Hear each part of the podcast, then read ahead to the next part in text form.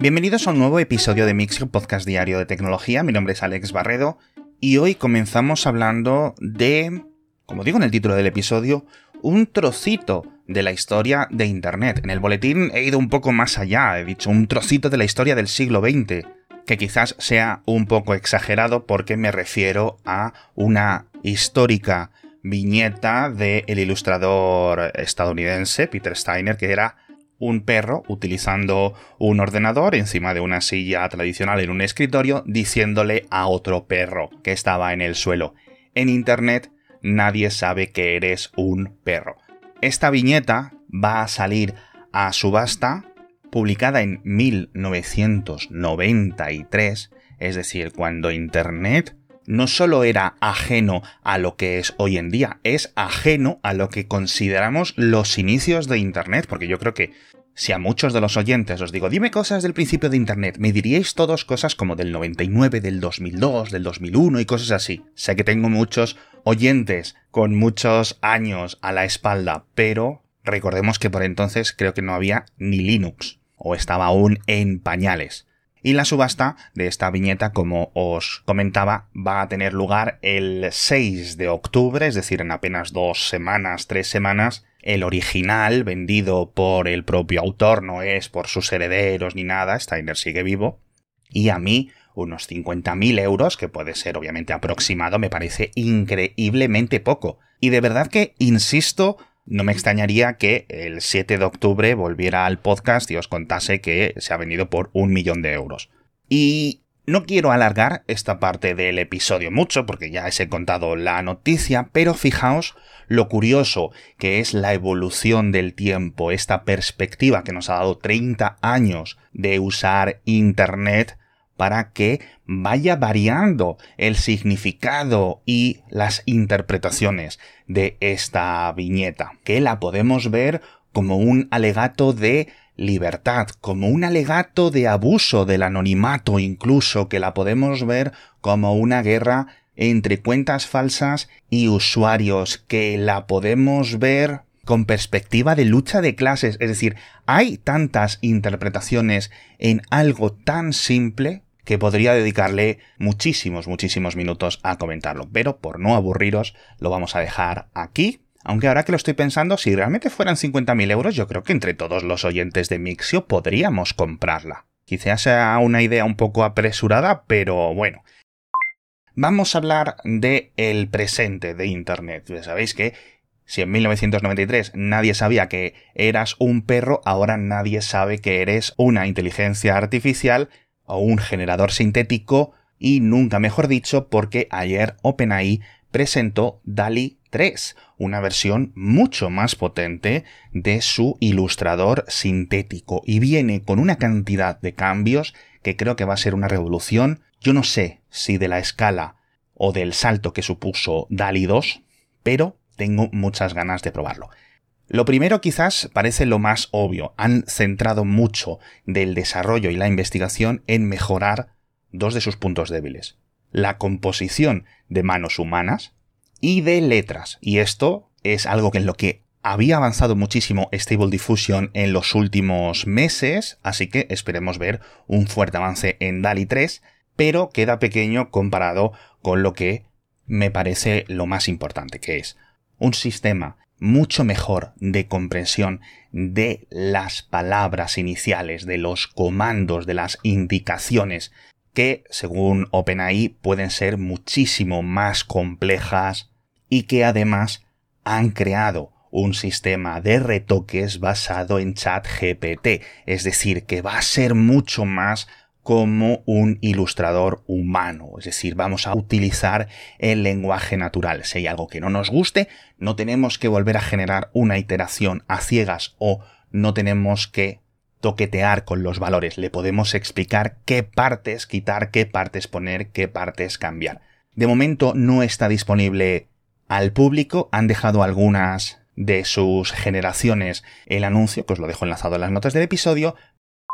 pero sin embargo a pesar de todos estos avances técnicos, creo que realmente no se le ha dado toda la importancia a una de las últimas cosas que explicaba OpenAI en el comunicado, y es que van a dar muchas más herramientas para los artistas, y me refiero para los creadores originales, para que puedan registrar sus obras y que sean identificadas y retiradas en el caso de que aparezcan dentro de la gran biblioteca de recursos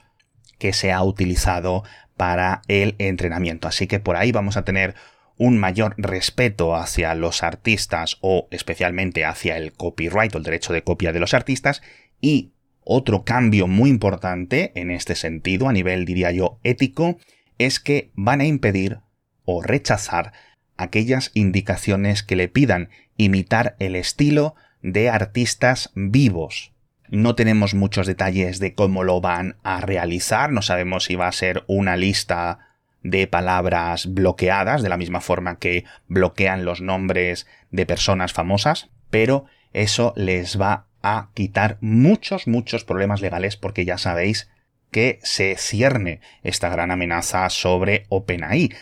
Hemos comentado múltiples demandas en muchos países y quizás una de las más fuertes también llegaba ayer por parte de un grupo de novelistas, de guionistas, de escritores. Estaba George R.R. R. Martin por ahí, que lo habréis visto en los titulares, y acusan a OpenAI y por extensión a Microsoft de que sus obras han sido utilizadas durante el entrenamiento. De nuevo, son cosas que sabemos que han ocurrido y que podemos averiguar qué libros, qué novelas, qué textos, qué artículos científicos, etcétera, a través de esta ingeniería de las indicaciones en ChatGPT o en GPT-4 o donde sea. Lo que no sabemos es si un juez les dará la razón a todos estos autores. No soy abogado, así que no sabría deciros ni un estimado de las probabilidades de todas estas demandas, pero aunque sea muy pequeña, cualquier derrota judicial dentro de este ámbito podría ser, como digo en el boletín, apocalíptico para OpenAI y para otras empresas y podría dejar estos dos, tres años de generación sintética casi sin límites y sin filtros y sin comprobaciones en un punto y final de la tecnología.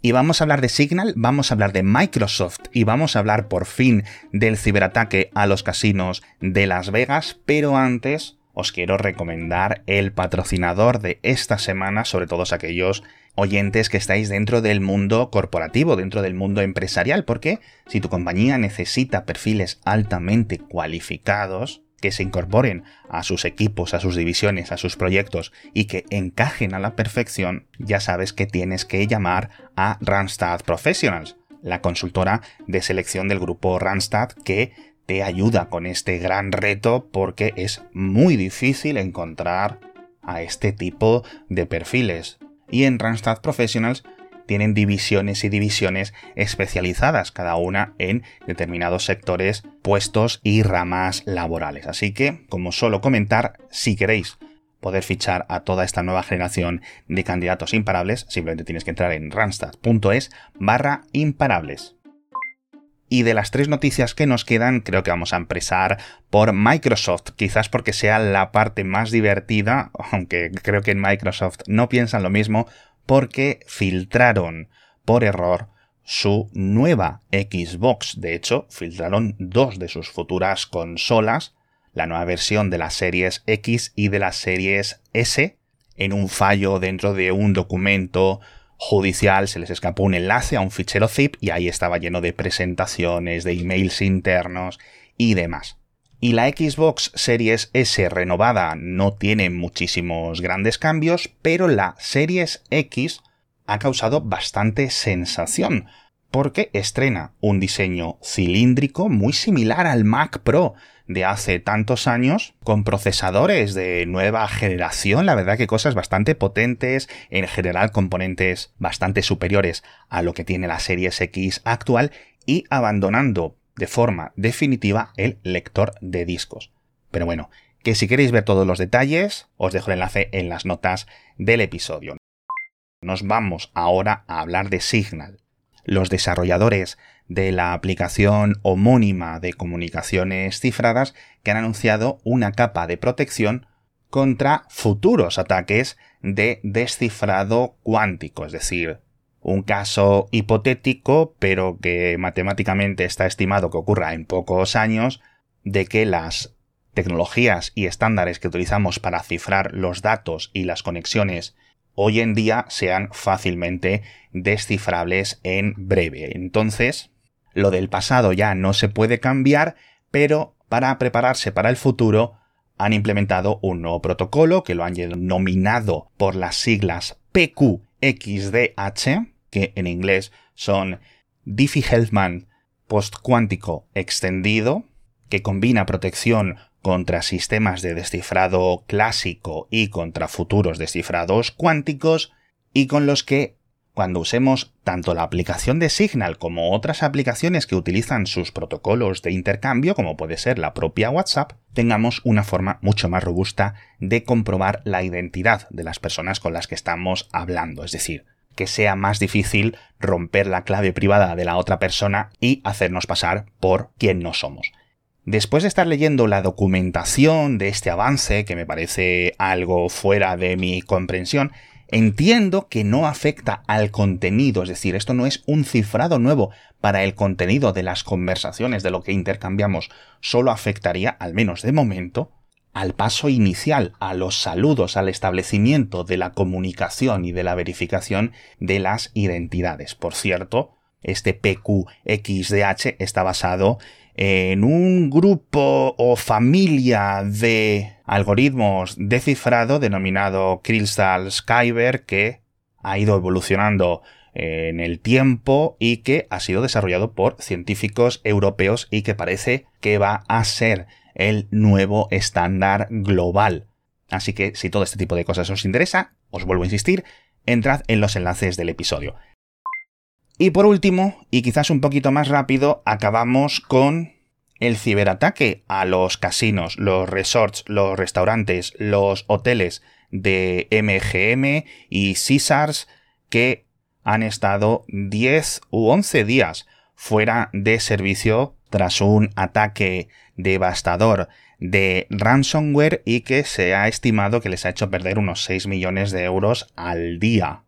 y que a su vez ha causado mucha conmoción tanto entre la parte buena de la ciberseguridad, los equipos de defensa, tanto estatales como corporativos, pero también dentro del el otro bando del mundo hacker, porque ha habido bastantes riñas sobre la autoría del ataque. Porque, como os decía al principio, en Internet nadie sabe que eres un perro.